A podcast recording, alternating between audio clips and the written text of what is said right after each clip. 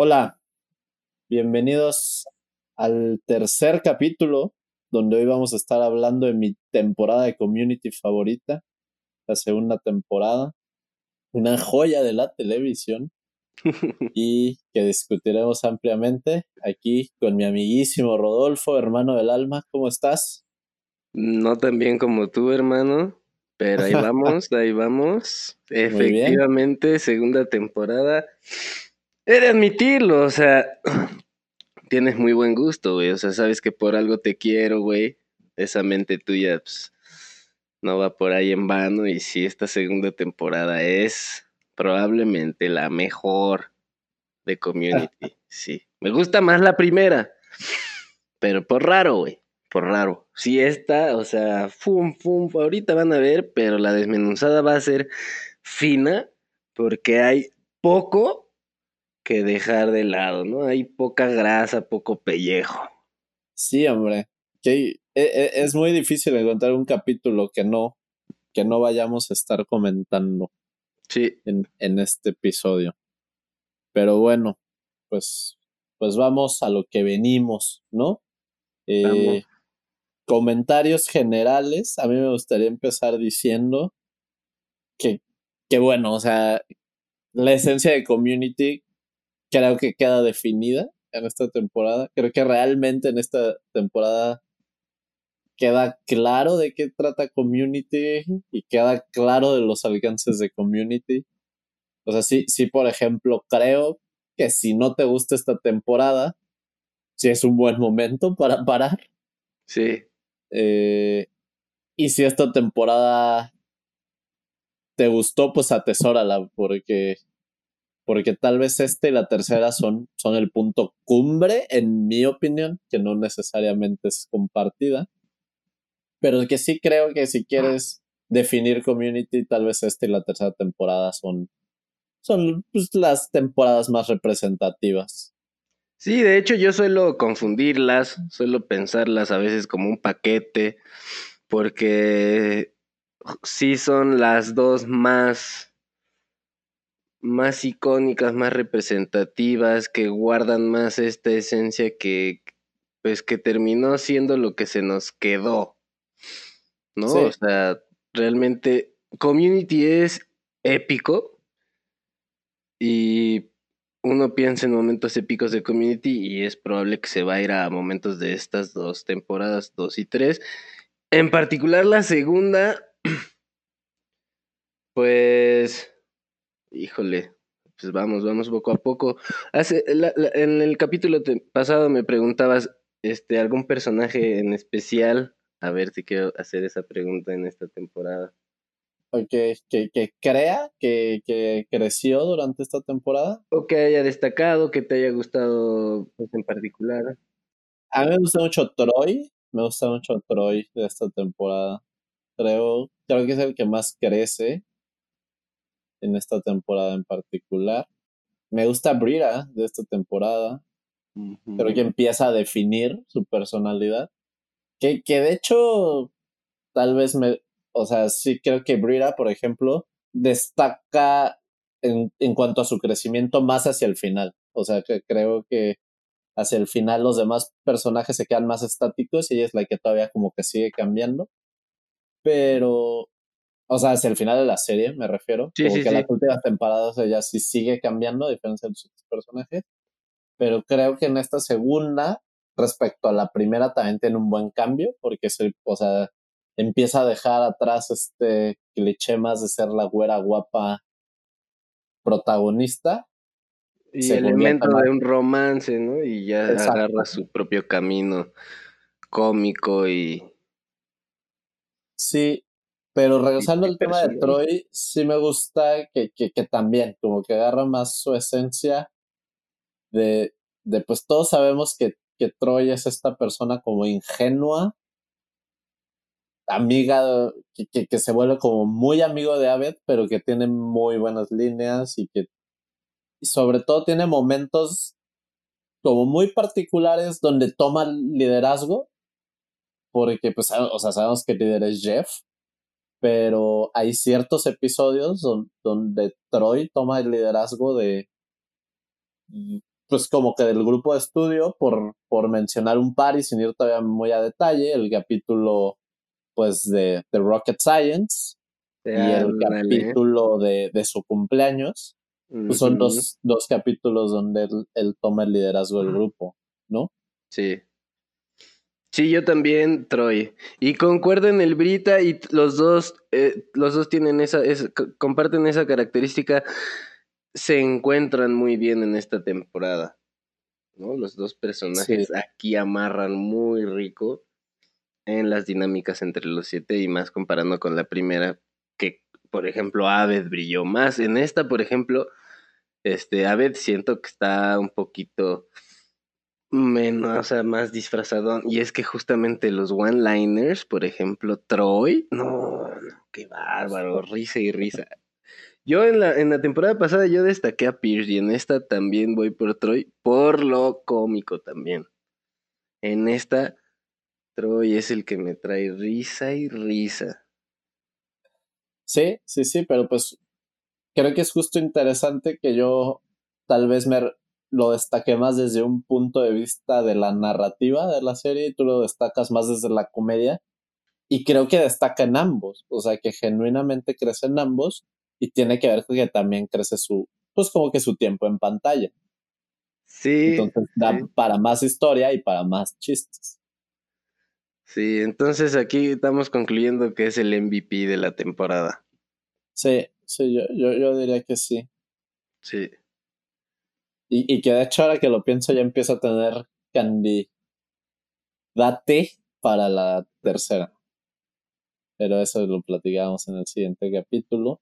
Eh, y pues bueno, si quieres, ya empezamos con, con la carnita, porque hay muchos episodios que platicar en este episodio de nuestro podcast. Vámonos. Entonces, pues bueno, simplemente como para recordar dónde dejamos la temporada 1. La temporada 1 se acaba en este triángulo cuarteto amoroso en el que eh, la profesora Slater y, y Brita le declaran su amor a Jeff y Jeff sale y se besa con Annie. En esta temporada descubrimos que, que fue un beso francés y entonces ahí nos quedamos. Y la primera temporada acaba pues con este cliché amoroso donde pues parece que, que aunque la serie no se trató en la primera temporada necesariamente de esto, el final sí. Sí, el final sí. Pero decíamos aquella vez, ahorita, desde el primer episodio, Abed, dice que quieren dejar eso atrás, que, que ir hacia, hacia adelante. Y ahorita que empezaste a platicar que el triángulo amoroso, que es Slater, dije, oye, es que qué, qué, qué lejos se siente eso, o sea Harmon lo quiso dejar atrás y, vaya que lo hizo, Sí, y sí, no. Porque eso sigue estando presente. Simplemente creo que ahora lo maneja desde un punto de vista más sutil. Pues le, le da una continuidad, sí le da una continuidad muy orgánica, muy natural, pero se siente distante. O sea, de eso se trató el último capítulo de la primera y no, pues todas estas tramas nada que ver. Sí, totalmente. Y, bueno, ya yéndonos al capítulo, porque quiero retomar justo el diálogo de Aved al respecto. Eh, pues básicamente el capítulo pues empieza tratándose de la nueva clase que va a tener el grupo de estudio en común, que es antropología. La primera temporada, la clase que tenían en común era la clase de Chang, que era la clase de español. Ahora se trata de antropología. Chang ahora entra como alumno a esta clase, después de que se demostró que no tenía este, las credenciales para ser profesor. y pues bueno, ¿no? Ahora todo el grupo de estudio entra a esta clase con una maestra que parece experimentada al respecto de su materia, lo cual es raro en Greendale. No, y los que sabemos de comedia americana sabemos que es una experimentada.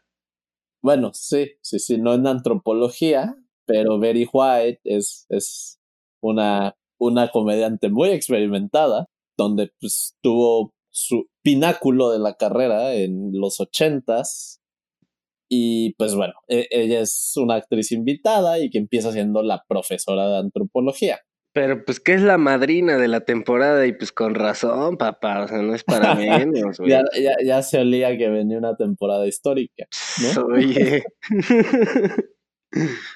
y bueno, entonces, justo uno de los primeros diálogos es Aved, como dice, o sea, básicamente el arco de Aved, de este capítulo en general, es que él quiere mejorar la serie, ¿no? Exactamente. empieza a decir que hay que poner, que hay que quitar, y de las primeras cosas que menciona es como, bueno, ya, ya como que este cliché romántico, ya, ya lo exploramos en la temporada 1, pero ya queremos que esto, que esta temporada se trate más de aventuras y menos de romances, ¿no? Sí, aventuras este, contenidas dentro de sí mismas.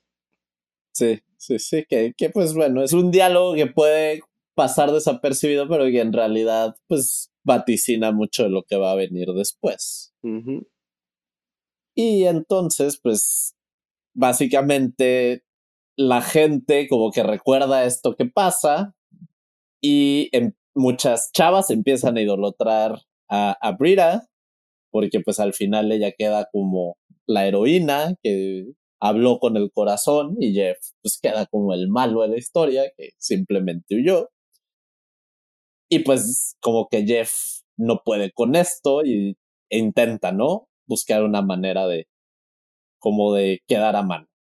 Por otro lado, está la cosa con Annie, donde pues Annie como que viene y pues como que le da entrada, como que Annie, como que Annie quiere seguir, ¿no? Con esto. Y Annie, pues en esta onda de que es la chiquita y todo, pues está emocionada. O sea, Annie a lo mejor y cree que, pues que Jeff ese día le, le va a tirar la onda, le va a agarrar la mano, le va a seguir el cotorreo del, del último día de clases, ¿no? Y pues Jeff también, como que. O sea, de hecho, en, en ambas historias hay un momento en el que Jeff dice: No me gusta hacia dónde va esto. no, Jeff sí, pobrecito. En general, en esta temporada, el Jeff sí le llueve, ¿eh? Sí, sí, sí, totalmente. Pero pues, también los problemas de Jeff muchas veces son porque él solito se mete en eso, ¿no? O pues, él solito se metió en esto. Sí. Y pues eh, el grupo de estudio anda entre esto, de que hay tensión. Y pues básicamente en, en un momento, pues ya, como que hay, hay un momento que a veces hace muy cómico, que Jeff dice, bueno, lo que voy a hacer es responderle mi amor a, a Brita y le pide a la profesora hablar en, frente de todos y le declara su amor. Y a, mí me da mucha risa. Tal, tal vez esto es, es no para nada un momento muy icónico, pero en lo personal es un momento en el que siempre me acuerdo mucho de que se empiezan a besar como asquerosamente, pero con Annie atrás. Sí. Y Annie, Annie los empieza a ver como con asco. Pero después pasan otra escena donde Abed, justo para decir como, o que se resigna, bueno, creo que va a tener que haber amor aquí, entonces voy a como a meterle pimienta a esto. y les empieza a decir como, bueno, ¿y por qué no se casan? ¿No? Y sacas el anillo y todo y le dice, Jeff, propóntele ya aquí. Y a mí me da mucha risa que muchos momentos de la serie, eh, tanto Shirley como Annie tienen este como como ruido de ternura. No, no, como una reacción que es como muy común de ellas, que es como, ¡ah! Pero como que siempre lo hacen las dos y, y, que además como se sientan juntas, como que hasta la cámara siempre las enfoca las dos y las dos hacen como, ¡ah! Sí. Pero en este momento en particular, Shirley hace como, ¡ah! Pero Annie está como, ¡ah!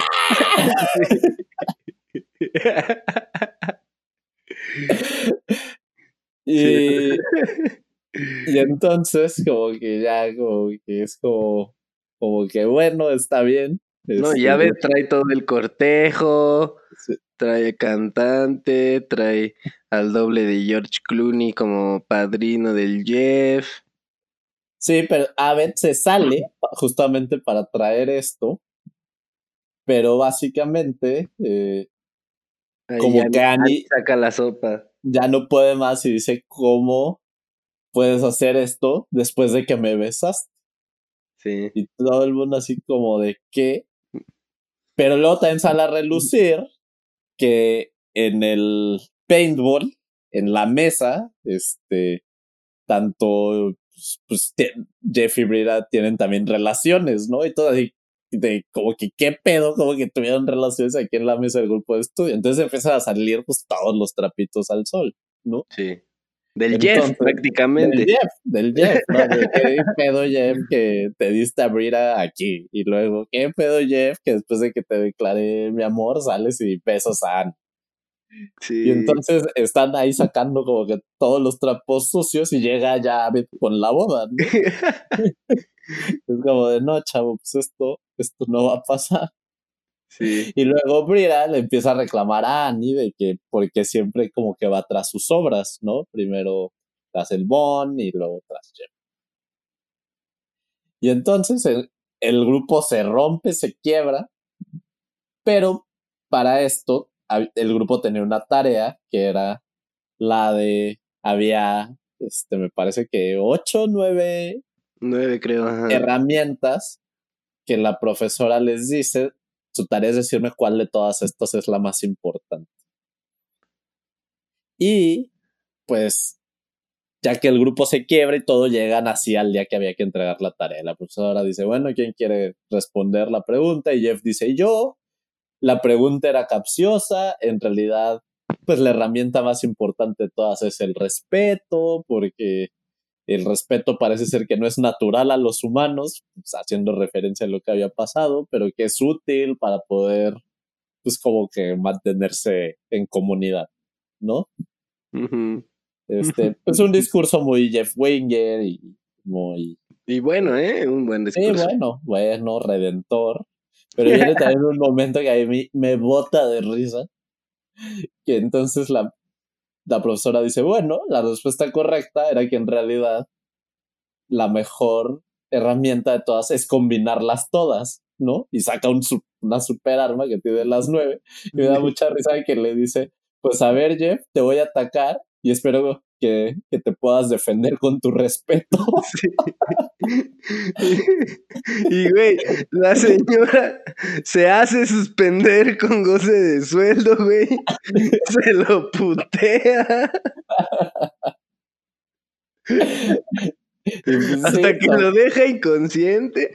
Mientras Jeff, mientras está quedando, mientras se va desmayando, Jeff le está diciendo: La estoy respetando.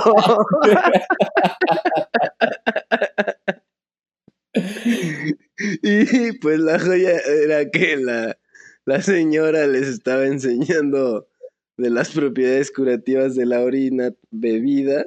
Ah, sí. Y el Pierce quiere revivir al, al Jeff y le avienta el vaso de orina en la cara. Y justo cuando despierta Jeff es de lo primero que dice, ¿no? Como, ¿alguien me aventó orines? Y ahí es cuando Aved dice, oigan, perdón, yo estaba preocupado en ver que, pues, pues que la trama fuera más interesante, que los personajes estuvieran bien encaminados y pues no disfrutamos el hecho de que ahí estaba Betty White, papá. no, no dice eso, pero, sí. pero, pero dice una muy buena, o sea, también, también es, es muy buena esa línea, ¿no? Sí, dice, eh, no vimos que había una señora tomando su orina enfrente de nosotros. Sí, ¿no? Que no reparamos de qué, qué pedo con esto, ¿no? Pero justo ese comentario te hace, o sea, tú hubieras visto eso en la primera temporada, Harmon te lo hubiera hecho, si hubiera sido un momento muy valioso de un episodio de la temporada 1. Una profesora tomando orinas. Sí, de hecho hubiera sido el arco del episodio. Pero pensando en la segunda temporada, justamente esto es, güey, o sea, es un chistecillo. Y ya. estoy de acuerdo. Y, y pues bueno, ahí, ahí acaba el episodio. Y Chang también, como que el dice que, Chang. Ah, el Chang tiene un arco, digamos, más que por arco, digamos por temporada, ¿no? Y en esta temporada es importante el arco, el, el, arco en este capítulo porque queda claro que se quiere unir al grupo y pues esto de, que, de que va a ser alumno Ahí y pide, ¿no? Así, ah, me puedo unir al grupo y como que le dicen, este, acaba de pasar lo de Jeff, este, luego hablamos, ¿no? Sí. Pero pues sí, ahora digamos que el rol de, de Chang en esta temporada es como alumno intentando meterse al grupo. Sí. Y bueno, luego, luego vienen un par de episodios que no son malos, pero que esta temporada tiene tantos buenos que creo que nos los podemos saltar. Uno nos presentan al antiguo colega de Jeff, este, y que es básicamente el colega que, que lo denunció. Y que volverá a salir. Y donde Chang también como que se rifa por el grupo de estudio en una competencia de baile que tenían. y, y que es muestra de esto de que él está dando todo por el grupo y el grupo no lo pela. Y luego el tercer episodio pues, se trata básicamente de que se muere la mamá de Pierce, pero que él como que dice, no, no está muerta, este, en realidad, pues como que su religión secta rara a la que pertenecen es, es como, no, no, ella no está muerta, se queda como que guardada ahí en una forma rara. Ahí, en, en, ese arco me gusta mucho, al final Pierce encuentra un CD que le deja a su mamá. Ajá, sí, sí. En el que justamente empieza el audio diciendo, hola Pierce, si estás escuchando, estoy muerta. Muerta. Y Pierce corrige, estás vaporizada. Y la mamá corrige en, el, en el CD grabado, no estoy vaporizada, estoy muerta. Y así lo quiero yo, ta, ta, ta. Y la respuesta de Pierce es, ay, pinche vieja, ya estaba bien loca al final. Sí. en, total negación, ¿no? Ajá. Y híjole, ¿cómo toca estos temas de la religión, un poquito de las filosofías? Y, y, de las de la diversidad de religiones y de filosofías. Y justo en ese capítulo después también alguna cosa dice Jeff que Pierce le dice, piensa lo que quieras, es un país libre, mientras está cargando una lámpara de lava que él cree que es su mamá y que ya viste que Pierce está bien loco. Y le dice, ah, sí, güey, piensa lo que quieras, este es un país libre, hermano. Dices, ay, Harmon, ay, Harmon. sí, sí, sí. También otra cosa de este episodio es que nos introducen a, a Duncan como el nuevo maestro de antropología, que también va a traer muy buenos momentos. Brillante. Pero eso lo vamos a, analizar después. Y bueno, luego viene el episodio 4, que es ya el primer homenaje, ya. El primero con la marca. O sea, homenaje total, claro, de que todo el episodio hace referencia a el homenaje en particular que, bueno, yo diría que tal vez es el segundo o tercero de la serie. De la serie, pero de la temporada. Porque la temporada uno tuvo el de, pues el de Mafia y el de Paintball. Pero este es el primero de la temporada y que básicamente es un homenaje a todas las películas de, pues digamos, exploraciones espaciales, ¿no? Sí, sí, sí, no, qué bueno que dijiste. Yo pensé que, que ibas a decir que esto es un homenaje al Colonel Sanders. y de nuevo, o sea, es. Si tú ves a la mitad del capítulo y ves que están intentando hacer como una misión espacial donde tienen que meter unos cuadritos a unas bolitas, como que tú dices, ¿qué pedo esto? Esta madre ridícula no tiene ningún sentido pero que logran hacer que, que en la narrativa esto tiene sentido. ¿Por qué tienen que hacer esto? Sí, sí, sí, sí. No está tan ridículo. Que básicamente es de que el City College va a tener un simulador espacial y Grindel dice, no, nosotros vamos a tener uno primero. Y mandan al grupo de estudio a limpiar, porque el grupo de estudio crea la bandera de Grindel, que, que también va a ser algo que se va a mantener toda la serie, que básicamente es un, un nano y, y entonces, como por este chistecito, que además fue la bandera más votada y es la que se va a quedar en la historia de Grindel como la bandera oficial, pues tienen que, que lavarlo, ¿no? Mientras hay otros estudiantes preparándose en el simulador del simulador. Está Garrett ahí, me parece, y no pues si Leonardo, uno de esos. uno de esos. Este, Starburns o uno de esos. Sí, uno de esos. Y entonces, básicamente, se meten y Abed como que se da cuenta que van a poder como que usar este eh, simulador y dice, no, tengo que vestirme de mejor manera y se va. Sí, porque él es fan, él conoce esto y, y, él, se sabe esa cosa, la tiene estudiada, el, el simulador este. Y entonces, básicamente, un remolque se empieza a llevar el simulador, todo el grupo así como, ¿qué pedo? Sí, con ellos adentro. Entonces ahí empieza como la aventura espacial donde está todo el grupo de estudio, menos Abe, pero porque Abe tiene un rol muy importante, que es, eh, bueno, en, en, estas películas de, de, exploraciones del espacio, que es siempre este como astronauta que sabe lo que hay que hacer, pero que tiene que dar instrucciones desde la Tierra, ¿no? Sí. Entonces, Abed le toca cumplir ese rol junto con el Dean, mientras pues ya estos brothers se van por ahí. Lidian con la claustrofobia del pis. Lo tienen que enterrar. Y Troy tiene este momento que mencionabas, en el que simplemente él sabe que él puede ser el líder, quiere ser el líder, tiene que ser el líder. O sea, Jeff no siempre va a ser el líder. Y, y parece ser que que Jeff puede ser el líder en, en situaciones controladas, pero que históricamente en situaciones descontroladas emergen otros liderazgos, ¿no? Porque no, no es el territorio de Jeff, ¿no? Cuando sales de, de, un terreno más racional. Sí, y eso porque Jeff a veces, o sea, bueno, Jeff no quiere ser líder, ¿no? Entonces, sí, justo en esos momentos tiene que salir una voluntad y, y Troy, ahí aquí se vio que él, él sí, él sí está para, para saltar. Sí, sí, sí. Y, y pues ya eventualmente descubren que todo esto es porque el City College quiere sabotearlos y que están ahí en conjunto con Annie. Eh, están ahí puestos de acuerdo. Y pues como que todos, como de qué pedo Annie, pero Annie pues quería su transferencia al City College. Total que el chiste es que... Pero por un buen argumento, porque Annie dice, pues o sea, pusimos una bandera que es un nano y dice pluribusanus y la pusieron. Ajá, esta es, esta es esta escuela, ¿no? Ajá, o sea, la escuela es una burla. ¿Qué futuro me espera si yo estudio aquí? Ajá. Que lo cual tiene razón, porque además Annie, pues, históricamente es la mejor estudiante del grupo.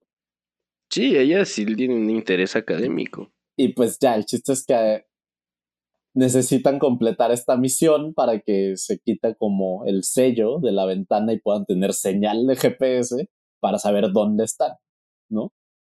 logran la misión bajo el liderazgo de Troy y se dan cuenta que en remolque ya no alcanzan a regresar.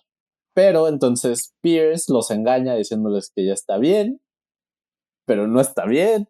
Rompe una pantalla, se crea un hoyo y se dan cuenta que también se puede manejar el simulador y pues necesitan a alguien suficientemente delgado para que pueda pasar por ahí y pues es una oportunidad para que Annie se, se redima y pues ya, Annie regresa manejando, pero todo esto acompañado de la música épica, de, de la gente en Greendale. De la maravillosa suerte de que el tanque estaba lleno desde los ochentas, güey. no, no, no, queramos ponerle racionalidad excesiva a esto. Es un gran eh, Llegan a Grindel, aterrizan como héroes, bajan como astronautas, héroes, güey.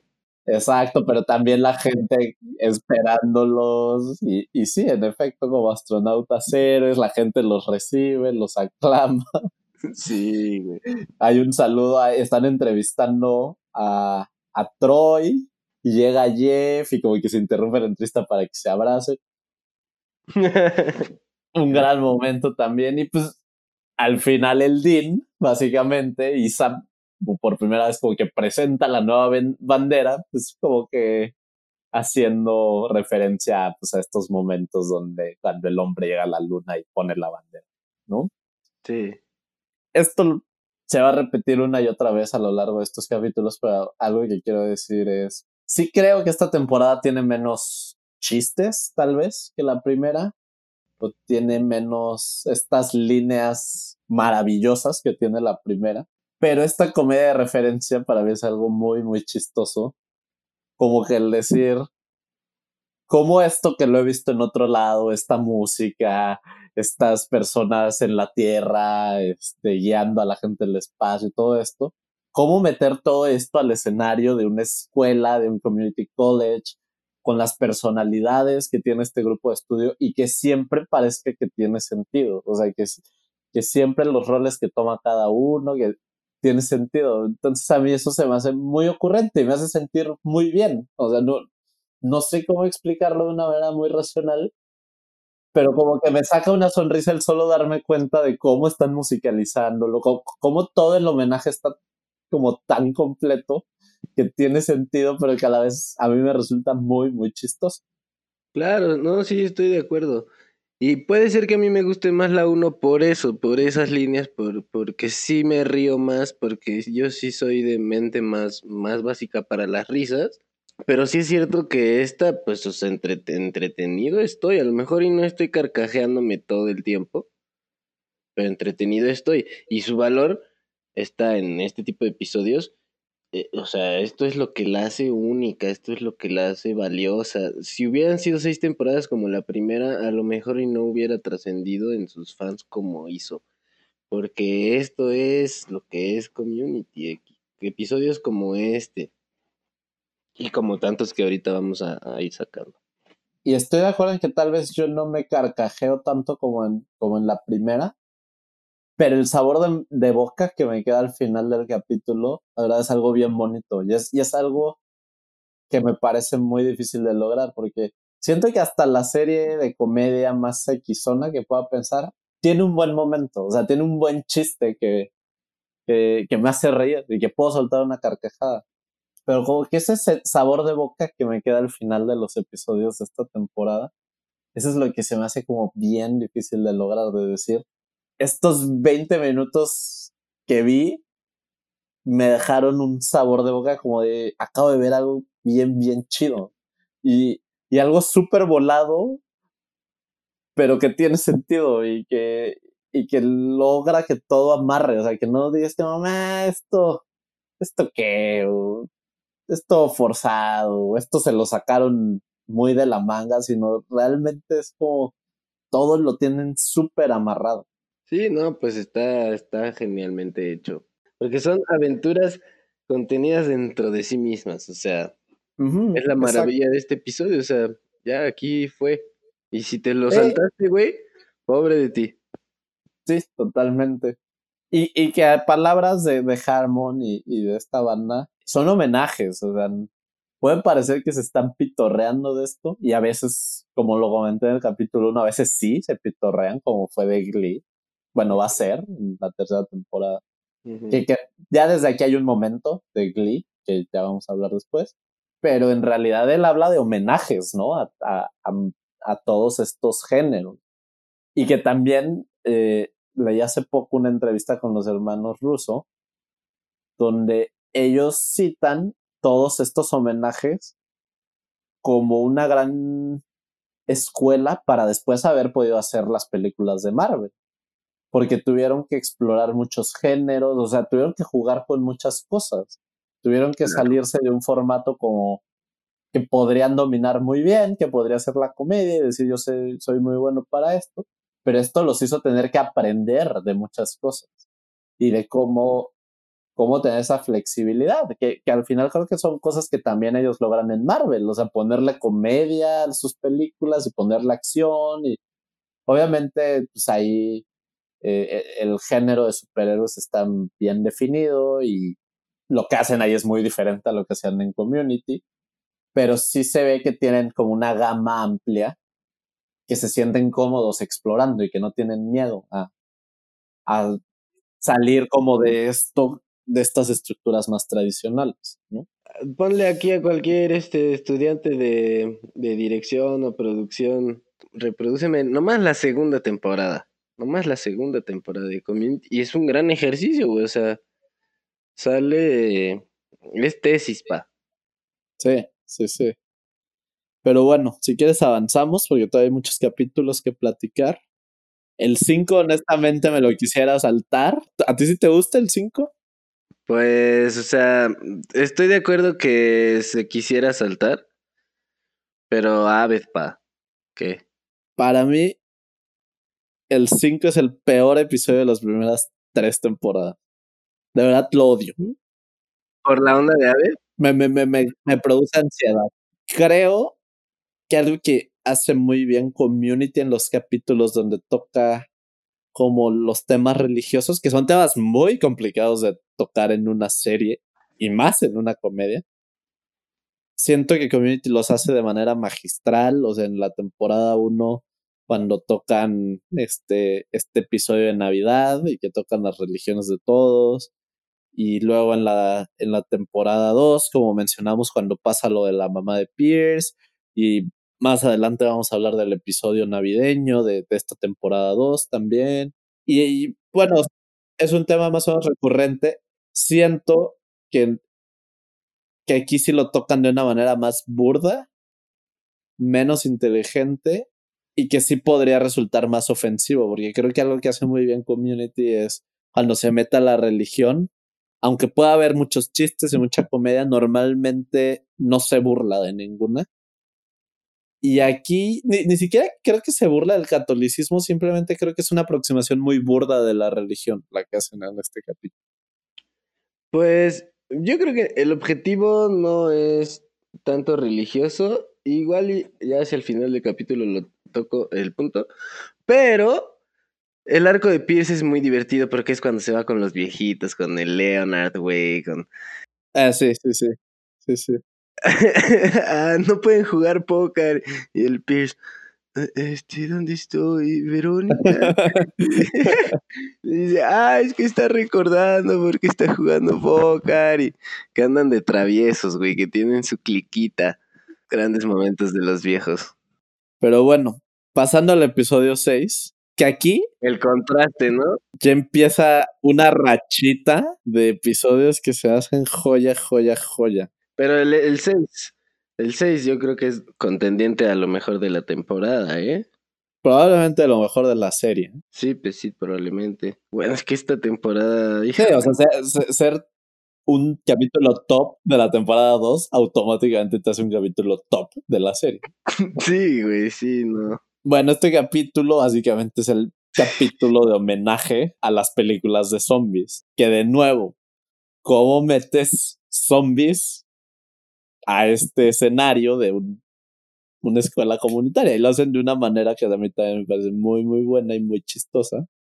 Y pues es básicamente que el Dean pues compra ahí comida baratona, pero que al parecer tiene una sustancia donde hasta el FBI o Bada. ya era, ya era más, más acá seguridad nacional, güey. Sí, por comprar comida barata, esta comida como que causa intoxicación, pero que hace que la gente le den ganas de morder a otra gente y que al parecer así también se contagie. Los hace zombies. Y, básicamente los vuelve zombies. Y es un capítulo que creo que a la hora de describirlo eh, se puede resumir medio rap y tal vez no tiene una narrativa atractiva, interesante. Ajá, pero que el capítulo en sí mismo, en su forma, es un gran, gran capítulo. Muy entretenido por cómo pintan todo, o sea, desde cómo empieza y sabes que algo malo va a pasar, ¿no? Como en todas las películas de zombies. Como que tiene esta aura como negra y como que mmm, hay que algo va a pasar. ¿Y, cómo pues está ambientado, todos disfrazados? Porque este es el de Halloween, ¿no? Sí, exacto. Entonces te recuerda un poquito al del año pasado.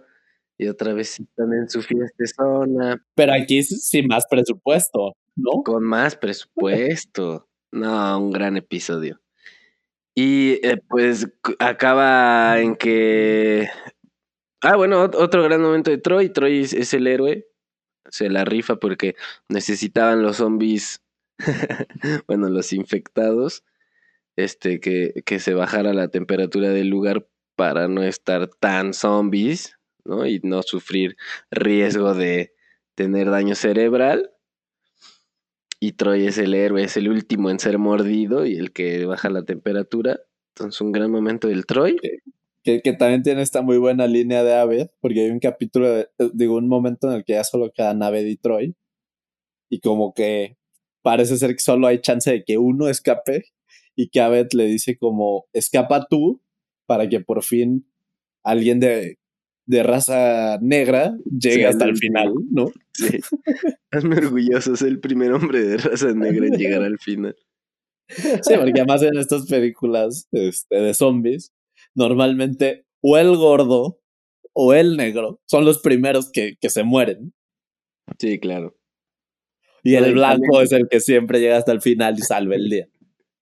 En este es muy bueno también las notas de voz del Dean. Sí, sí, sí. Que se están reproduciendo junto con la música. y que la música es de Ava. Tiene, hay dos listas, una es de Ava y la otra son sus notas personales. Entonces cuando se acaba la música de Ava, empiezan sus notas, pero las notas son divertidísimas, güey. Porque en, en la primera dice, apunta tal película, se ve chistosa. Ahí no entendí de quién hablaban de un actor.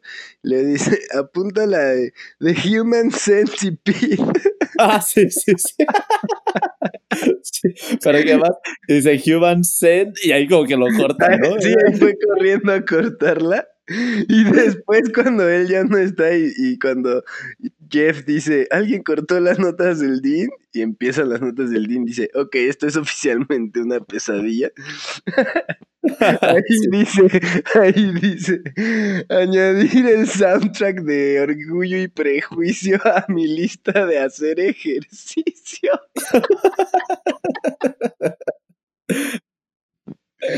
Que, por cierto, regresando al, al, chiste anterior, si alguien no sabe lo que es el 100 pies humano, les recomiendo ampliamente que no lo googleen. que se queden con la duda. mejor se queden con la duda. Pero bueno, el, el, el Dean quiere explorar. Este, que, que, también, así como en el, la temporada 1 mencioné que para mí un, sentimentalmente un momento muy bonito es cuando Aved imita a Don Draper, porque básicamente es la unión de Mad Men y Community, que son mis dos series favoritas en la vida. Para mí este capítulo también tiene un, un, bonito significado emocional y esto como lo digo nada más porque pues, es nuestro podcast y si no lo digo aquí, ¿dónde? Y ya hay muchos podcasts alrededor de Community, entonces hay que dar este contenido exclusivo. Eh, mi papá es muy fan de ABBA, muy, muy fan, muy, extremadamente fan. Entonces, toda mi niñez, yo crecí escuchando las canciones de ABBA y que obviamente llegó un punto que yo estaba harto de escuchar. Más en esta época como de adolescente, que quieres como separarte ya de la identidad de tus padres y que yo... Puro Pepe Panda. Así como, así como lo sigo haciendo, escuchaba puro Pepe Panda. José Madero Vizcaíno. en ese momento, pues igual, como que decía, va, va qué. Pero como que, no sé, ya cuando cumplí 22 y dije, ya, ya, pues, la neta está chido. Y siento que ha envejecido muy bien con los años. O sea, en su momento a se le criticó mucho de ser como pop comercial. Pero hoy en día yo creo que escuchaba y ha envejecido muy bien. Claro, eh, ¿no? Pues son leyendas. Como que siento que en los últimos años yo he como redescubierto este amor por Ava, porque pues además a mí Ava me suena a mi infancia, pero además en sí mismo me gusta. Entonces para mí, siempre, ahora que escucho Ava, como que, siento felicidad. Pero también como que llevar estos recuerdos de mi infancia, de Ava y todo esto, a un episodio de Community, pues se me hizo algo como súper bonito. Pero bueno, esa es solo una nota al calce. Y que también en, este episodio pasa otra cosa que, que, va a ser importante para el desarrollo de la serie. Que es básicamente que un momento, o sea, nadie puede adivinar cuál es el disfraz de Shirt.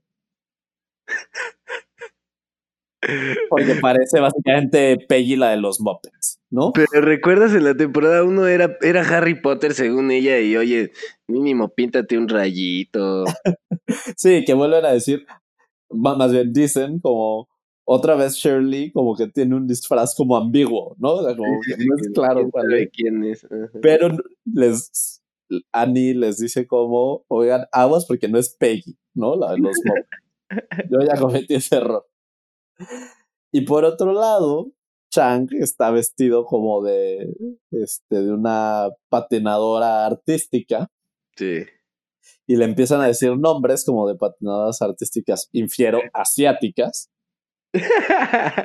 y como que Chang dice, no, no, y les dice ya en realidad cuál es, pero infiero de nuevo que esta patinadora no era asiática porque les dice, como ya ven el racista que tienen dentro, me vieron como patinadora y automáticamente infirieron que era asiática y no pudieron creer que era una no asiática. Pero entonces, eventualmente huyendo de los zombies, estos dos personajes se quedan encerrados en el baño y se dan cuenta que los dos sí entendieron el, el disfraz del otro. En un momento de debilidad, empiezan a besarse y después inferimos, tienen relaciones, porque Chang le manda una nota de voz a Troy informando al respecto. Sí, bueno, esto es importante porque no lo hemos dicho, pero al final del episodio todos pierden la memoria de, la, de lo que pasó en la noche. Nadie se acuerda de que de eso pasó, pero de hecho pero Troy escucha el mensaje de voz ya que todo esto pasó. Entonces Troy sí se acuerda. Y pues bueno, después viene un episodio que también creo que nos lo podemos saltar. El Aerodynamics of Gender. y luego viene una seguidilla de episodios joya, joya, joya. Me parece que son como cinco o seis. Que imagínate que cada semana salía una de estas joyas. Entonces, el primero de, esta seguidilla, que es el episodio 8, es Cooperative Calligraphy, y que básicamente es un episodio botella, así se traduciría. Así, así se les dice. Eh, un bottle episode, que pues, para quien no esté familiarizado, pues son estos episodios donde eh, pues los estudios quieren ahorrar porque tal vez hicieron otro episodio que salió muy caro entonces, digamos, el de Epidemiology. Entonces, lo que hacen es después hacer un episodio donde de mucho más bajo presupuesto, donde usas básicamente un solo set, solo salen los actores principales, no, no usas más actores, entonces ahí ahorras lana y no le mueves mucho, ¿no? Son episodios donde normalmente además se pueden lucir más como las capacidades actorales porque todo el episodio básicamente es diálogo. Uno que me viene a la mente, por poner un ejemplo, es en Breaking Bad. Me parece que tal vez es temporada 5. El de la mosca. El de la mosca, ¿no? El famoso episodio de la mosca, donde básicamente solo están Jesse y, y Walter White en el laboratorio intentando atrapar esta mosca que se les escabulle, pero que en realidad, pues, el jugo del episodio es todos estos diálogos, ¿no? Entre ellos dos. Ah, dos, tres, güey. O sea, hay, hay seis minutos de jugo en ese pinche episodio de 40 minutos. Sí, es, es un episodio tedioso, no estoy de acuerdo. Pero este no, y luego empezando por, porque Ave desde el principio dice, este es un episodio botella, me cagan los episodios botella. Porque además, pues, un episodio botella recurre más normalmente a la parte emocional de, de, los personajes, justo porque se trata más de solo diálogos y no puede haber más. Sí, suele tener mensaje moral, un episodio Exacto. botella. Y tienen tramas muy, muy, muy clásicas, muy obvias, y aquí, pues claro que no fue la excepción. Y fue que Annie pensó que alguien le robó su pluma y pues no salimos hasta que no me la den. Pero pues eso, eso va escalando, ¿no? Y escala pues desde el hecho de, por ejemplo, dudar de Aved, que, que sería algo que parecería inconcebible. Y empiezan a bolsear a todos y en esos bolseos eventualmente salen cosas como una prueba de embarazo de la bolsa de Shirley Y pues Troy lo, lo se acuerda pues de lo de Chang, ¿no? A mí me gustan dos detallitos de ahí, de las bolseadas. Cuando bolsean al Troy y Jeff se, da cuenta que lo único que carga Troy en su mochila, al menos ese día, es una almohada. sí, y le dice, eres mi héroe. ah, porque Troy les decía, a ver, yo no la tengo, yo, a mí me caga hasta traer mis propias plumas, ¿para qué me robaré una pluma? A ver tu mochila, una almohada, eres mi héroe. y el que sigue es Aved. Y ahí se pasan, ¿eh? Las morras porque se dan cuenta ahí en sus cuadernos de que, de que les está ahí, este, pues llevando la... Como la cuenta del ciclo menstrual. Sí, la tablita de sus ciclos menstruales y, y entonces por eso las ha manipulado en esas fechas y así. y el Pierce dice, ahora tú eres mi héroe. que también Pierce, em, o sea, aquí empieza con un truco que, que, va a ser muy recurrente durante la serie, que es hacerse como el que, el que le está dando algo. y que entonces en ese momento como que Shirley se descuida y ahí le arrebata la bolsa. ¿Ves por qué es importante el, el Mesías? Ahí aprende todos los trucos de viejito, papá. sí, sí, sí. que, por cierto, para este, este momento, este Pierce ya está en pues enyesado de una pierna, porque en el episodio anterior, por andar saltando en el tumbling o en el trampolín, este, pues por atascado de hacer un salto doble cuando el prohibido estaba prohibido, pues este, sale volando y se rompe la pierna, ¿no? me gusta en esa escena Troy saltando. Está saltando mientras llora, ¿no? sí, No, no quiero hacer esto y lo hace. Son muy divertidas sus caras, güey. Sí, sí, sí. No, totalmente. Y que ahí es cuando ya Donald Glover se empieza a lucir, ¿no? Sus actorales. También en la bailada del capítulo 2 con el Chang, dices, y bueno, después de esto, como que empiezan a insinuar que tal vez Annie como que la que tiene escondida la pluma. Y entonces Annie como que dice, pues ya me bolsearon y ya vieron que no está ahí. Y pues como que dice, ah, pero si creen que la tengo como metida en el cuerpo y se empieza a quitar la blusa. ¿no? Sí. Y entonces ahí Ave como que les dice, no, no, estamos haciendo esto mal, porque como que empieza a haber este esculcamiento físico. Pero, y pues tú dices como que Ave va a decir, no, pues está mal que nos estemos desvistiendo, ¿no? pero a ver, más bien dice, no, está mal que esto como que no lo estamos haciendo como hay que hacerlo, porque como hay que hacerlo es, hay que separarnos por género y cada género que se esculque a fondo, ¿no?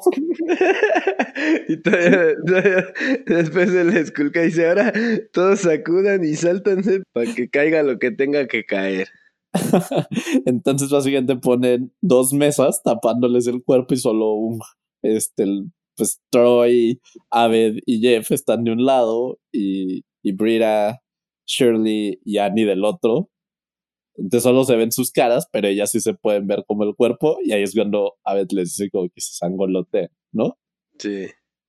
nada sale, pero entonces ven la pierna de Pierce y ven el yeso y dicen, obviamente este güey se lo escondió ahí. Y le empiezan a cortar el yeso. Sí, lo abren. Y pues trae, ya cuando lo abren se dan cuenta que tiene un montón de cosas ahí metidas. Asqueroso. Pero la pluma no está, ¿no? Y luego, pues lo que viene es como, o sea, pues simplemente parece imposible que uno de nosotros la tenga porque como después de todo lo que hemos pasado, nadie ha podido simplemente confesar, ¿no? O sea, si realmente alguien ha pasado por todo esto sabiendo que tiene la pluma y no lo ha confesado, es que en realidad ni, siquiera debería de nunca haber pertenecido a este grupo.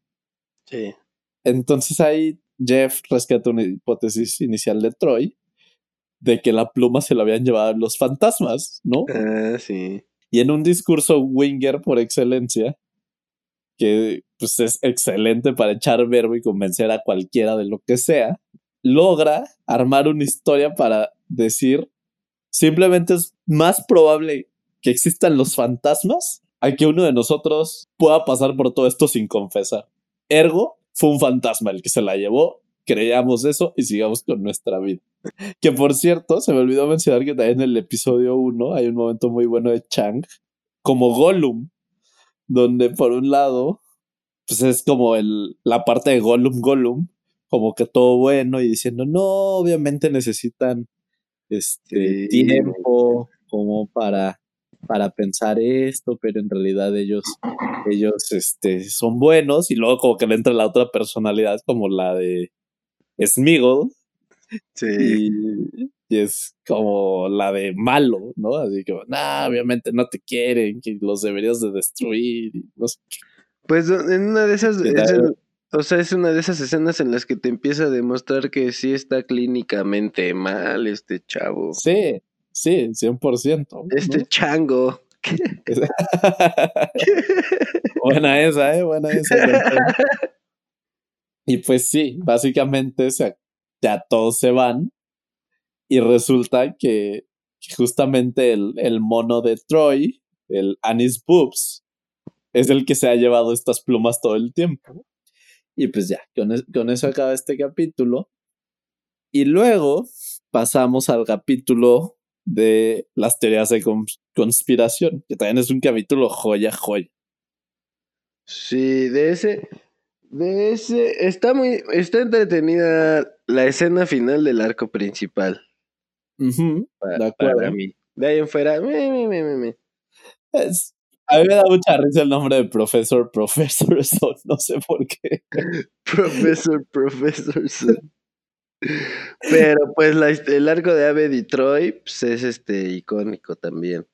Sí, porque es cuando por primera vez empiezan a hacer un fuerte de, de pillows and blankets, ¿no? De, de cobijas y almohadas y que toda la escuela le entra y que les queda súper padrísimo y que, y que dicen, oh, este, sí, pasen por acá, al rato pasan a, nuestro museo de, de las culturas olvidadas o no sé qué, o sea. Hay un túnel en honor a la mamá de Pierce. Sí, güey, no, todo un proyectazo, ¿eh? Zona, zona turca. Que de hecho ahí hay un momento bonito que a mí me gusta, o sea, luego yo sí soy malo para agachar referencias y para así, ya como la segunda, tercera vista, como que las logro captar, pero una que sí capté es que en un momento donde están, bueno, el chiste es de que por una razón u otra acaban persiguiendo al profesor Professorson, Annie y Jeff adentro de, todo el fuerte, y en un momento llegan a un cuarto, o bueno, como a un ¿Cómo, le puedo decir a eso? Como una sección. Sí. Donde está Brita. Sí. Como en una escena erótica y que, y que capté que es una referencia a Ice White Shot, la última película que hizo Stanley Kubrick. Y que pues, Kubrick, ah. Kubrick es uno de mis directores favoritos en la vida. Entonces pues, se me hace bonito ese, ese pequeño homenaje que tiene ahí y es una película muy buena con, con Tom Cruise y Nicole Kidman, que si no la han visto, recomiendo ampliamente. No me la sabía. Eh, y entonces sí, esa, esa pequeña escena es, es, digo, es una pequeña escena que dura 3, 4 segundos, pero que es un pequeño homenaje a eso. Sí, claro. Y que bueno, el chiste de este capítulo básicamente es la escena final, que por cierto, hace poco descubrí, en, igual en una entrevista, que cuando escribieron este capítulo solo tenían los primeros 10 minutos. Cuando lo empezaron a rodar, ni siquiera sabían cómo iba a terminar y solo tenían la idea de tener como una clase de conspiración que en sí misma era una conspiración y sacaron al profesor Professorson y así, pero no sabían cómo iban a poder como cerrar esta, esta historia y me parece muy interesante y muy divertido como lo cierran. ¿quieres, platicarlo? ¿Cómo, ¿Cómo, cierra este capítulo? Pues sí cierra como que como que hace cuenta como que no lo tenían pensado cuando lo empezaron a rodar. Eso sí te puedo. Ahora que me lo dices, güey. Este, no, pues es que resulta que, que entre el profesor Professorson, el profesor Professorson es, era un actor, es un profesor de drama de, de Greendale, al que recurrieron Annie y el Dean para este, engatusar al Jeff y tratar de darle una lección. Pero el Jeff, ahí a lo largo del episodio, se dio cuenta y entonces hizo que el profesor Professorson trabajara entonces para él. Y luego el profesor Professorson acaba contratando a un policía para enseñarle una lección a todos, ¿no? Y todo esto se desarrolla en una escena con pistolas de, de salva.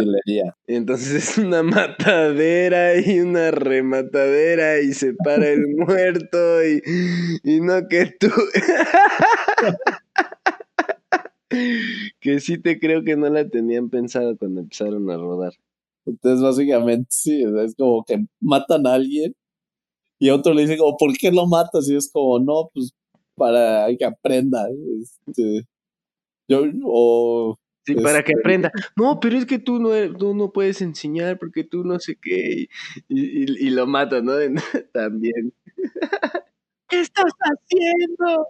Ya que sacan de pedo el muerto revive y es como, ah, esto era una lección para que aprendas a que no debes intentar aleccionar a la gente con esto y el otro hace lo mismo. Así, estabas, ves cayendo gente y toda la gente cree que ahora sí, ahora sí mataron a alguien, pero ese también quería enseñar una lección para... Y el decano, perdón, ya no sé ni qué está pasando, a mí solo me dicen y yo le entro con todos. y entonces al final llega un policía y quiere ahí hacer como arrestos y el profesor, profesor les dice como, ya, ya, ya, chavos, las pistolas de teatro no son para esto. Esa fue la lección que les quise enseñar él al final. Sí, sí.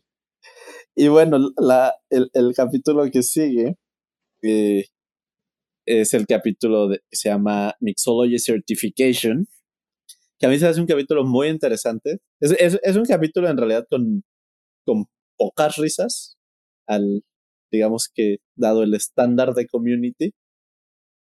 Pero es más bien como para mí uno de los episodios más oscuros de, de community.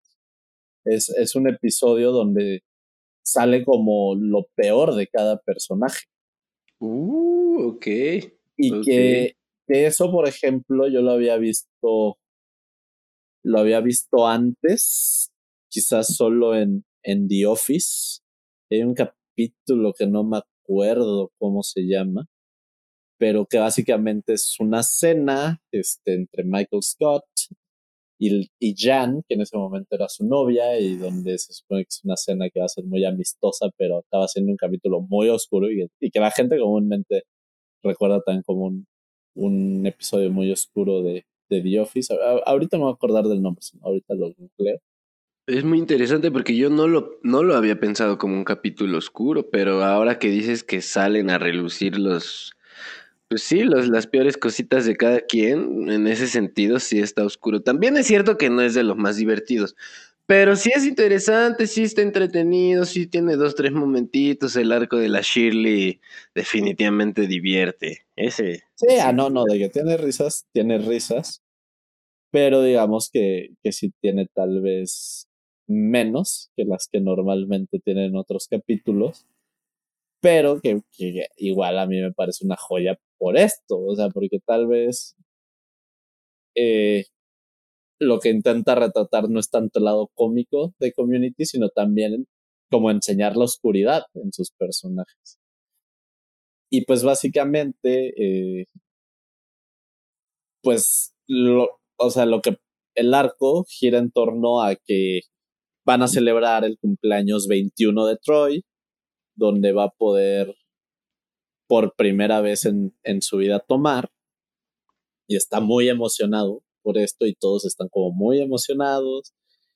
Y entonces Jeff y Brita se empiezan a como a poner de acuerdo en dónde habría que llegarlo y este como que Brita dice que la calle L, que es donde Jeff lo quiere llevar, es como para mi rey, para güeyes como muy kaki. Como, pues, sí, nefastillos, ¿no? Nefastillos. Y por el otro lado, pues como que Jeff dice que donde Frida lo quiere llevar es como pues, lame, ¿no? De, de hueva. Y ya al final deciden como que ir a un lugar, pero intentan llegar, ir a ese lugar y está cerrado y dicen, no, mejor vamos a este otro. Pero este otro, eh, pues Shirley tiene historia, ¿no? Ahí. Entonces, como que Shirley no quiere ir, pero bueno, al final acaban yendo. Ah, el capítulo de The Office se llama Dinner Party. Es el capítulo al que se referencia. Y temporada 4, episodio 13. Un, probablemente el episodio más oscuro de The Office. Pero sí, o sea, en, en comedia, este, este, tipo de episodios oscuros solo he visto ese y este, Mixology Certification. Y pues básicamente ya que llegan a celebrar aquí, todos sacan sus, sus cosas oscuras, ¿no? Por un lado, quizás voy a ir con la más simple. Primero, Pierce no quiere que nadie lo lleve, aunque él está en, en silla de ruedas. Y como puede, llega, pero llega y se le acaba su, como la pila de su silla de ruedas. Y pues básicamente ahí lo que te están diciendo es que el, lado oscuro de Pierce es que es un necio y orgulloso, ¿no? Y que aunque necesita ayuda, evidentemente no tendría nada de malo y se lo ofrecen, él dice, no, yo puedo solo, yo puedo solo y se pierde todo el cumpleaños de Troy por eso. Por otro lado, pues Shirley, pues sacan este lado oscuro eh, de que pues tenía problemas con el alcohol y que por todo el lugar hay fotos de ella eh, tomando, pero que además Shirley, como buena cristiana, no nada más es la cuestión de que tiene este pasado con el alcohol, sino que además quiere cubrir su rastro en lugar de aceptarlo y ya, ¿no? O sea, de decir esto fue pasado y ya, sino que como que lo quiere borrar, cuando en la vida nada puedes borrar. Como buen cristiano estereotipizado. Ya cálmate, carnal. Como buen cristiano estereotipizado, estoy de acuerdo. Por otro lado, Annie, me parece que tiene uno más interesante. Que como ella entra. También. También. Notaron, ¿no?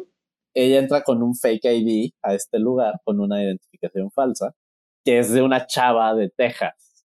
Pero entonces Annie empieza como a entrar en personaje de lo que ella cree, ¿no? Que es esta chava. Y en realidad simplemente la personalidad que le da es una personalidad, personalidad contraria a la suya, ¿no? Entonces pinta a esta chava como una chava relajada, este, que vive al momento, que no tiene planes, pero literal, o sea, no es necesario que lo use para nada, pero ella lo quiere sacar, ¿no? Y, y, y crea su historia y, y, aumenta la mentira, y aumenta la mentira, y aumenta la mentira.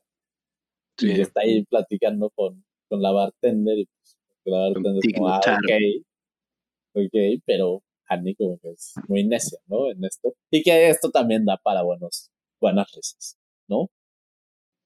Sí, ese, ese sí está más divertido. Luego está el, el de Aved, que básicamente eh, como que hay un güey que se le quiere ligar y Abed se da cuenta que, que este güey se lo quiere ligar. Sí. Pero con tal de hablar de su serie, él sigue hablando y hablando y hablando de una serie que a ambos les gusta, que tienen en común.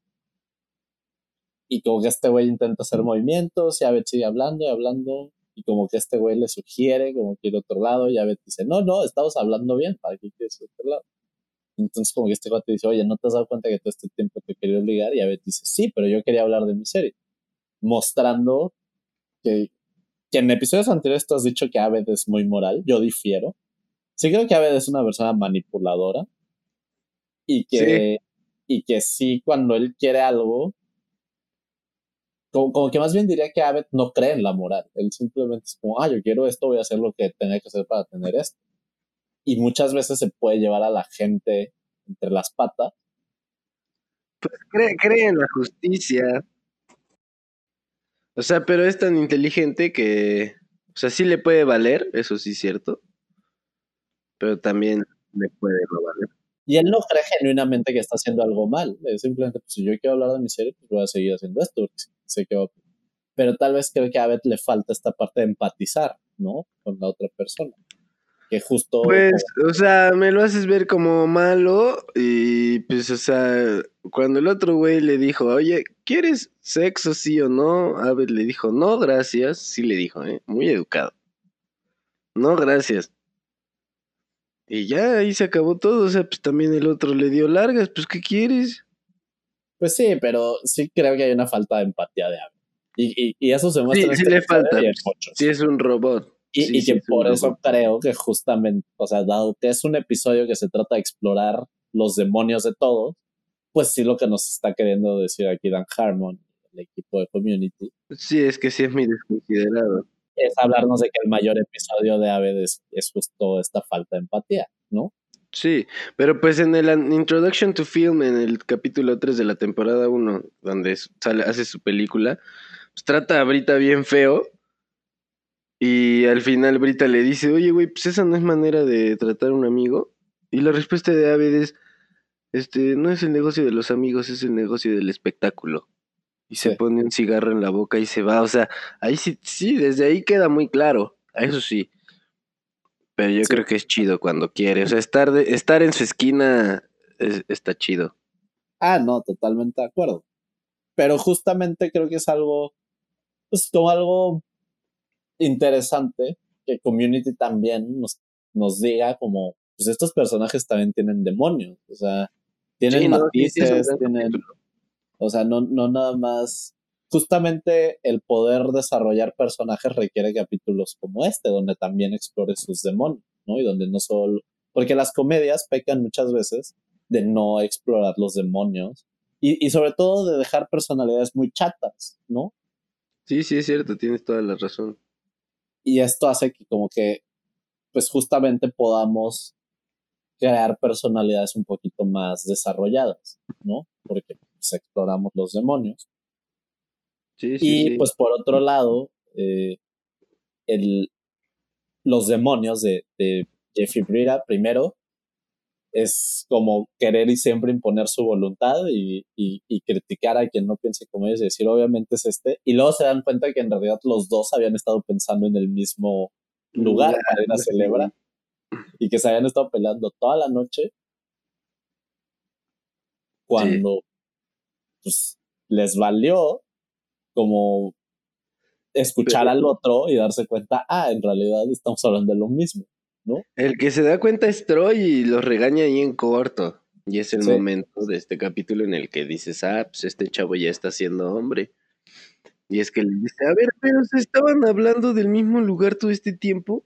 O sea, me estoy dando cuenta que están igual de huecos que yo, que yo pensé que Sí, que estos dos años yo pensé que ustedes sabían todo en la vida. Ajá. Cuando veo que son igual de ignorantes de la vida que yo, ¿no? Sí, están bien tontitos. Y, y Jeff le dice algo como, pues carnal, la verdad es que tú ya eres un hombre, güey. Sí, sí, sí. Que, que también lo, lo, único que no me gusta este capítulo es que no explora los demonios de Troy justamente como es el cumpleaños de Troy y, Troy salva la noche porque al final cuando ve que todos están mal ni siquiera puede tener su primera bebida y se los lleva, Entonces muestran a un Troy simplemente redentor de los demás. A mí me hubiera gustado que tal vez también exploran sus fantasmas, pero bueno, también creo que hay otros capítulos donde los exploran. Y otra cosa, por ejemplo, de Jeffrey Brita es de que cuando eh, Troy se baja como a acompañar a Annie, se empiezan a agarrar ahí en el coche con Naved al lado, de nuevo, en una falta también de empatía de su parte, de que si ellos quieren algo, siempre van por eso, ambos, tanto, tanto Jeff como Brita, y, pocas veces se detienen a pensar a quién se están llevando en, en el camino, ¿no? Sí. También otra cosa es que, por ejemplo, Troy les menciona, ah, quiero que mi primera bebida sea esta porque tiene este significado emocional para mí y luego, los dos lo tratan de disuadir, como, nah, esa bebida, guácala, está de hueva, lo que sea. Cuando es como, a ver, pues este brother va a poder tomar todas las bebidas que quiere en su vida, quiere que la primera tenga este significado emocional. O sea, a ti te vales buena o no, ¿no? Pues déjalo ya, pero no, es que, nah, nah, y, lo, y lo intentan aleccionar, ¿no? De qué es lo que él debería de querer como su primer bebida. Sí. Sí, sí. Entonces, bueno, me, me, parece un capítulo muy rico en todo esto. Insisto, tal vez no es el que tenga más risas. No, pero sí, en la discusión sí, sí uno se lleva cosas muy, pues muy valiosas, güey. Sí es cierto, gracias. Después sigue un capítulo que, que es muy icónico también, de Community en general, que es el de la Navidad de Aved. Sí. Y que a mí se me hace muy interesante porque tocar temas de salud mental en la televisión es complicado y si se hace mal puede ser irresponsable. Y creo que este capítulo lo hace muy bien, muy, muy bien. O sea, yo, yo he visto a mucha gente decir, hablar del Joker como la película que hay que ver para entender los problemas de salud mental. Es como, obviamente no sabes nada de problemas de salud mental si crees que esa debería ser una referencia. Los problemas de salud mental son mucho más complicados que eso. Y obviamente, o sea, este personaje, el Joker, está teniendo un problema fuerte de salud mental, pero eh, sería muy tonto pensar que los problemas de salud mental solo son eso, ¿no? O sea, así de obvios y así de explícitos y así de notoriamente distintos en su comportamiento. Cuando yo creo que el gran problema de los problemas de salud mental es lo fácil que se pueden colar en el día a día de las personas y, y camuflajear. Sí, eso, es además el peligro. Sí, o sea, yo soy, por ejemplo, un eh, diagnosticado con depresión. Y yo, yo creo que esto es algo que muy poca gente sabe, porque en mi día a día es difícil notar mi depresión. Y digo, afortunadamente hoy en día llevo casi dos años de tratar esto y, hoy en día estoy muy bien y, la vida está muy bien.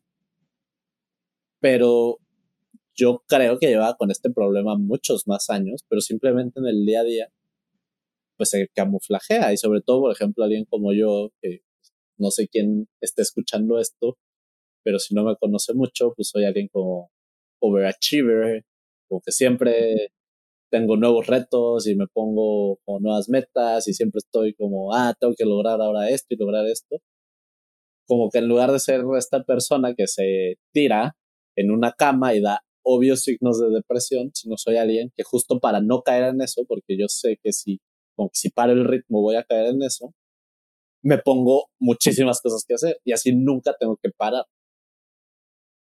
Entonces, eh, pues mi punto es este, o sea, que, estos problemas en el día a día, en la mayoría de las personas, están camuflajeados y son difíciles de encontrar. Y, creo que eso es lo que pasa con Aved, ¿no?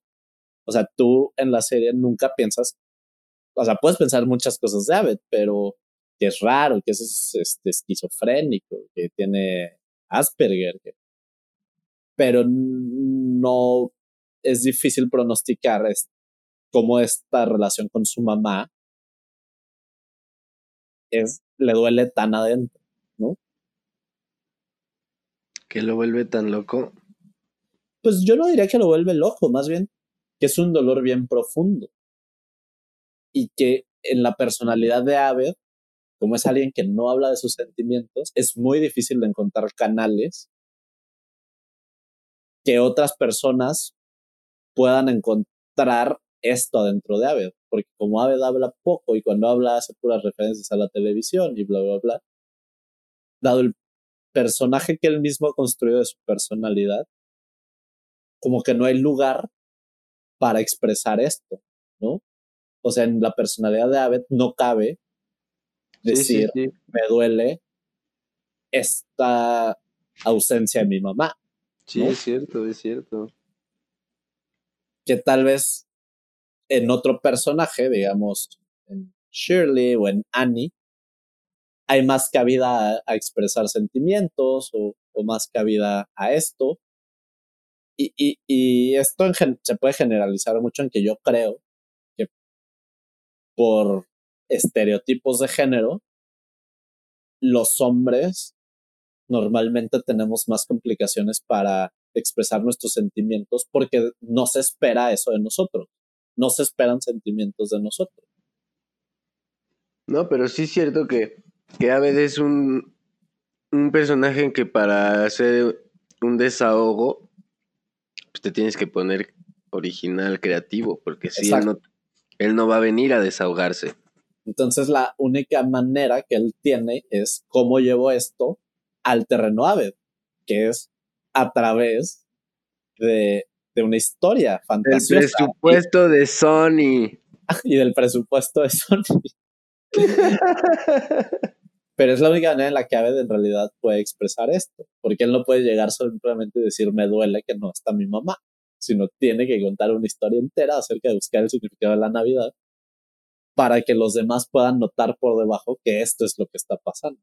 Y, y bueno, básicamente el capítulo también hace un, homenaje a, pues a todos estos, eh, tanto películas como programas de televisión hechos con, con arcilla, es, es la producción. Sí, es arcilla, pero pues más que nada es este, o sea, la técnica es el stop motion, ¿no?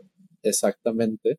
Eh, que para quien no esté familiarizado, por ejemplo, muchas películas de Tim Burton hacen uso de esto. Entonces, piensen como en el estilo típico de, Tim Burton. Si por alguna extraña razón están escuchando esto y nunca han visto el capítulo.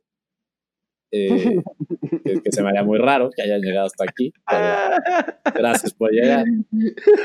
Este, sí, pues es hacer stop motion y hacer stop motion, pues o sea, es, es puras fotos. Todo el capítulo son fotos de arcilla. Que pues obviamente es una técnica bien complicada, ¿no? Sí, bien trabajoso. el mínimo movimiento de los personajes, pues lo tienes que mover así una epsilon y es otra foto y la mueves tantito más y es otra foto. Y así tienes que ir.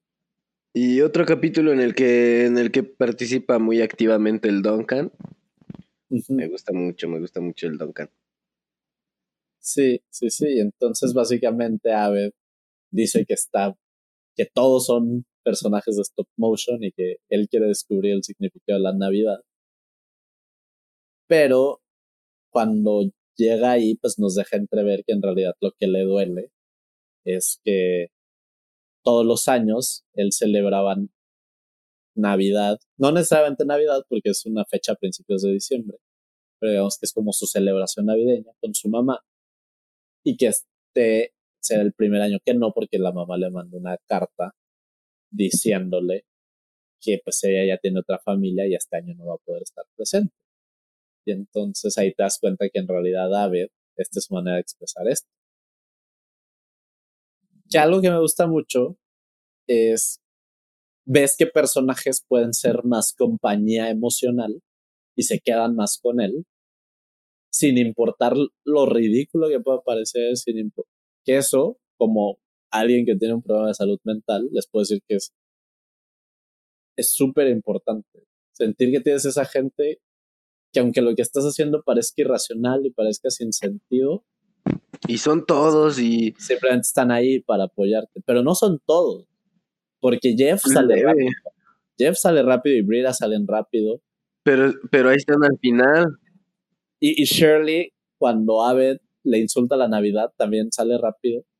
Y, y sí, después todos van a regresar hacia el final. Pero yo, quiero soltar aquí lo que hacen Annie, lo que hacen Annie, Troy y luego Pierce. Sí. Que son más, como más incondicionales, más como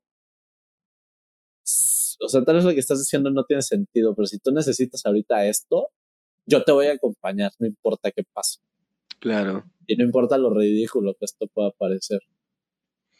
Que de nuevo, o sea, normalmente Annie es alguien que se puede acercar más a la parte emocional casi nula de Ave, ¿no? Como lo hemos mencionado antes.